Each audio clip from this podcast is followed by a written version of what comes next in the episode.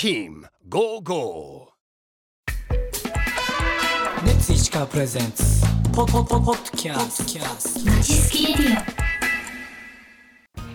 ネッツ石川プレゼンツまちすきラジオこの番組は聞けばもっと石川暮らしが楽しくなる石川県民による石川県民のための番組です。さて1月の毎週金曜日の担当は私チーム55の富由香子がお届けしますそれではお聞きくださいさあ今回も落語家の川津みなみさんをお迎えしております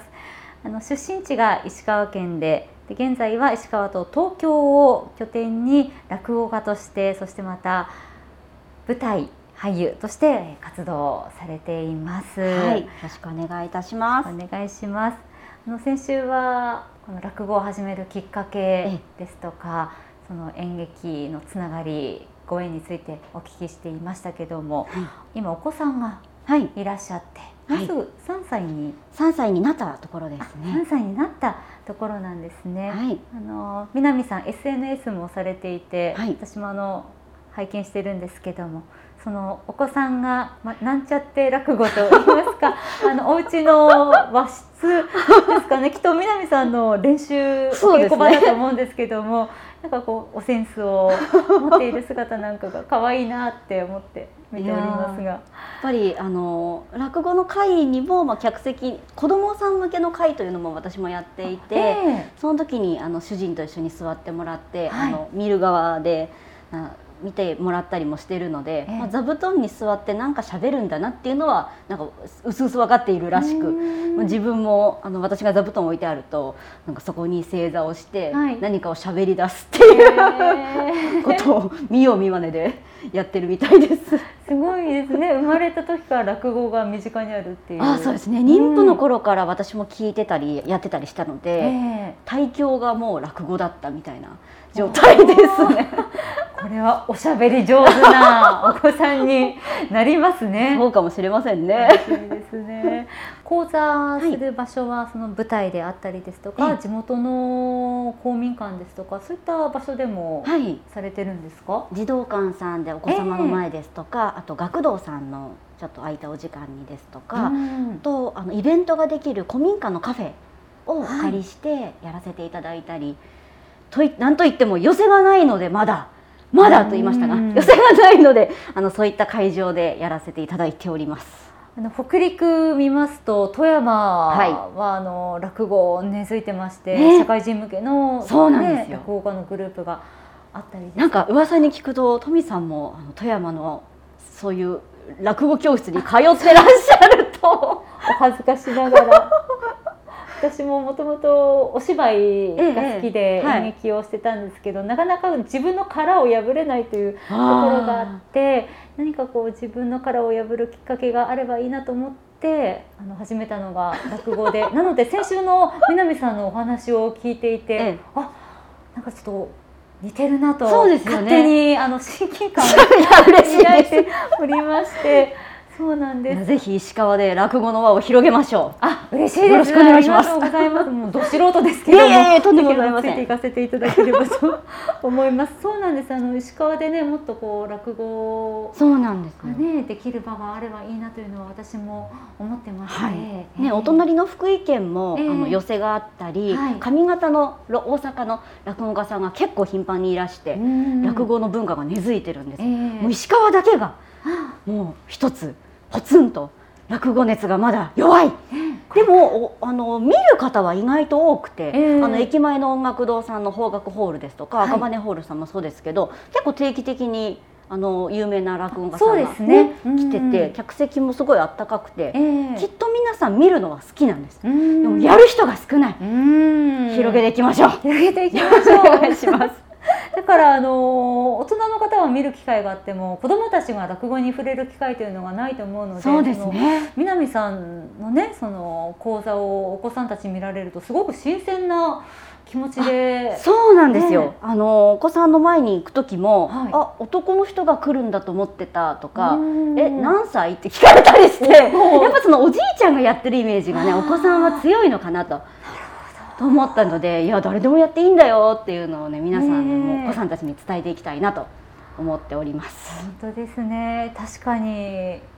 そういったイメージを持ってる方もまだまだ多いかもしれませんね、ん、実際どうなんですか？女性の落語家さんって東京でも。やっぱりまだ全体数落語家さんの全体数から言うと10分の1ぐらい少なくって女性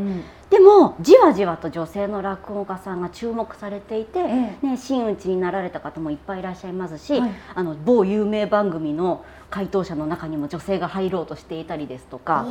いろいろね広がっているんですよ女性落語家さんの場が。でお隣の福井県ですと女性落語大会って言って女性だけの大会があったりですとか、えーはい、本当にいろいろあるのでもうその輪をどんどん広げていきたいですねと思っています。基本この落語の演目やっぱこう男性がこう演じるのを基本にこう書かれてるじゃないですか、はい、そんな中であの女性落語家としての苦労ですとか、ええ、逆になんか女性の落語家だからこその魅力ってどんなところですか？その演目を例えば、まあ、ご夫婦のお話だと、え、まあ、普通は男の人メインでお話が始まるんですけど、はい、おかみさん目線でお話をしてみたりですとか。普段は男性がやってるのを女性役に変えてやってみると、またコロッとお話が変わって見えたりですとかあとその子供役とかも意外と女性がやった方がハマったりとかっていうその女性がやって生きる演目ってたくさんあると思います。まあ、でも数ある中で例えばそのね花間違いのお話とかだと、やっぱ男性がやらないとあの独特の空気が出なかったりとか、はい、まあ、そういう点はあるんですけども今、まあ、新作落語とかも増えていますし、ええ。ね、OL さんの3人の給湯室の話が落語になったりとか、ああいうのはやっぱ女性がやってこそっていうのもあったりするので、女性がもっと活躍できる場が増えたらいいなと私も思っています。面白いですね、うん、給湯室女性3人の落語。そう。実際南さん私は実際やったことはないんですけどあの、ね、はいややられてる方のを見て、えー、これは女性じゃなきゃできないなと思ったり独特の。ね古典落語でもあれなんですね。落語って結構自由にアレンジしていいところが。そうですね。あんまりがっつり変えるとちょっとお師匠さんの面もあると思うんですけど、はい、まあ、大筋があの通っていれば、ええ、逆にその自分流を出してなんぼっていうところもあったりするので、うん、まあ、女性ならではのをなんか切り込み方をするっていうのはすごくいいなと思っています。なんかこれからやってみたい演目とか何かありますか？えっとまあ大ネタなんですけど死神っていうのはすごく有名な演目で、はい。なんか絵本とか映画とかにもなってたりその歌手の方が歌にしたりとかもあるんですけど、まあ、大ネタで、えっと、ちょっと演劇的な要素もあるんですよね。えー、なんか死神が出てきてその一人の人間を翻弄していくっていうちょっと劇的なのでこれはやっぱ役者としてやりたいなっていう気持ちもあったりします。そうかもう役者もされているからまた落語一筋で来てる方とはまた違ったそうです、ね、演じるなんか楽しさというか、はい、見せる力というか、はい、そういったところもきっと南さんの魅力ですよね。そう思っていただけるとありがやっぱプロの師匠さんたちはこあの声色とかキャラクターをあんまり変えずに役を演じ分けていくんですけど、私はまだそれができないので少しそのお芝居の要素を入れてキャラクターを分けたりとか、はい、それは自分としてはやっていて逆に初めて落語を見る方はそのプロの方のあのやり方よりもお芝居に近い方が見やすいっていう可能性もあったりするのでそこはちょっと自分でできる方法でちょっとアプローチしていきたいなと思っています。あの実際に講座に上がられた動画が河津天南さんの YouTube にもアップされてますよね。あの講座もいくつかありましたし漫画で落語を学ぼうという。はい、なんかえっと、落語って初めて見る人ちょっと長いなって思う方もいらっしゃると思う。20分30分じっと見て聞いてなきゃいけないので、えー、それその手間もない人のために、はい、3分で分かる落語があればいいなと思って、えー、それを自分で漫画にして声を当てて3分でギュッとしてあるっていうのもやって、させていただきました。ゆるいタッチのゆるいタッチの すごくわかりやすかったです。か落語に興味を持つきっかけになりますよね。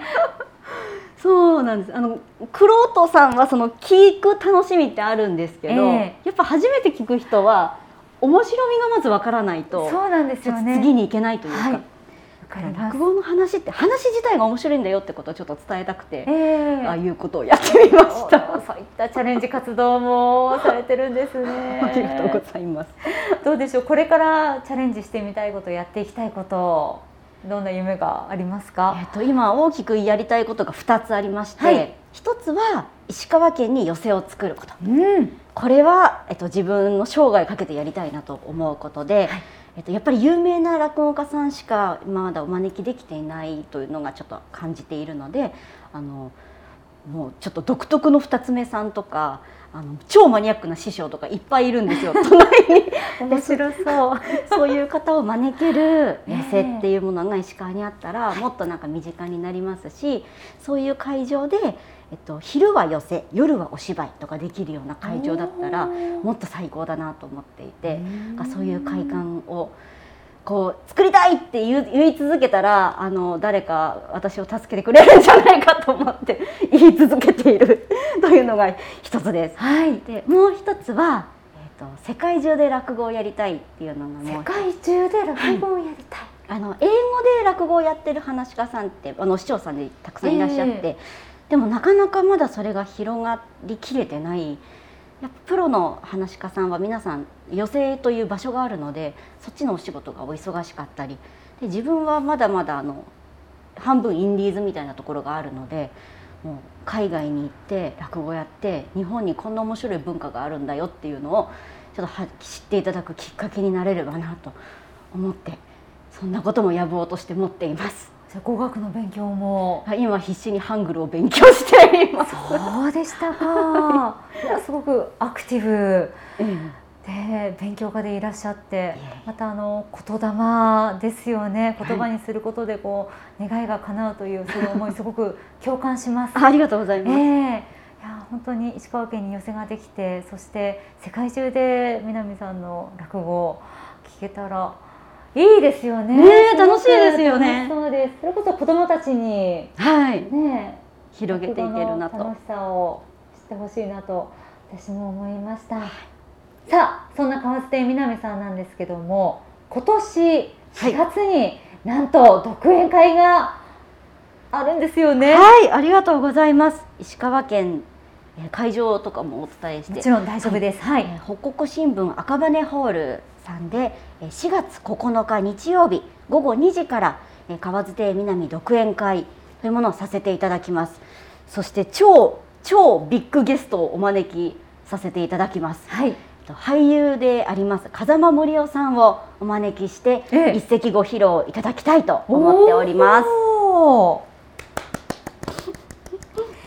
チケット好評発売中。はい。チケット好評発売中です、えー、もう風間さんとこうどういったご縁で今回出演いただくことになったんですか？実は風間森夫さんも俳優さんとして一流の方なんですが落語を約30年近くやってらっしゃる方でえー、で各地で風間森夫さんの落語会というのも開催されております。ですね、はいでまあ、自分も役者をやりながら落語をやっているということで、あの一つの目標である方でもあるので、思い切ってあのぜひ石川県で落語やってくれませんかと。あもう南さんからの直接オファーだったんですね。直接、えー、やってくださいって言ったら、えー、あじゃあ行きますということで 来ていただけることになりました。ぜひ足を私も運ばせていただきたいと思います。はい、はい、ください。4月9日の日曜日ですね。また詳しい情報などは南さんの SNS などもチェックしていただければと思います。はい。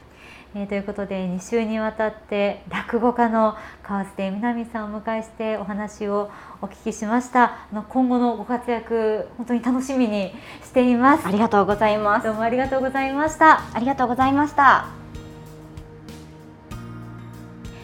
最後にお知らせです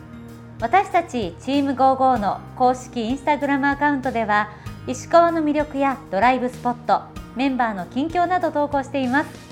概要欄にリンクを貼っておきますのでぜひフォローもお願いします。それではまた来週。レッツゴーゴー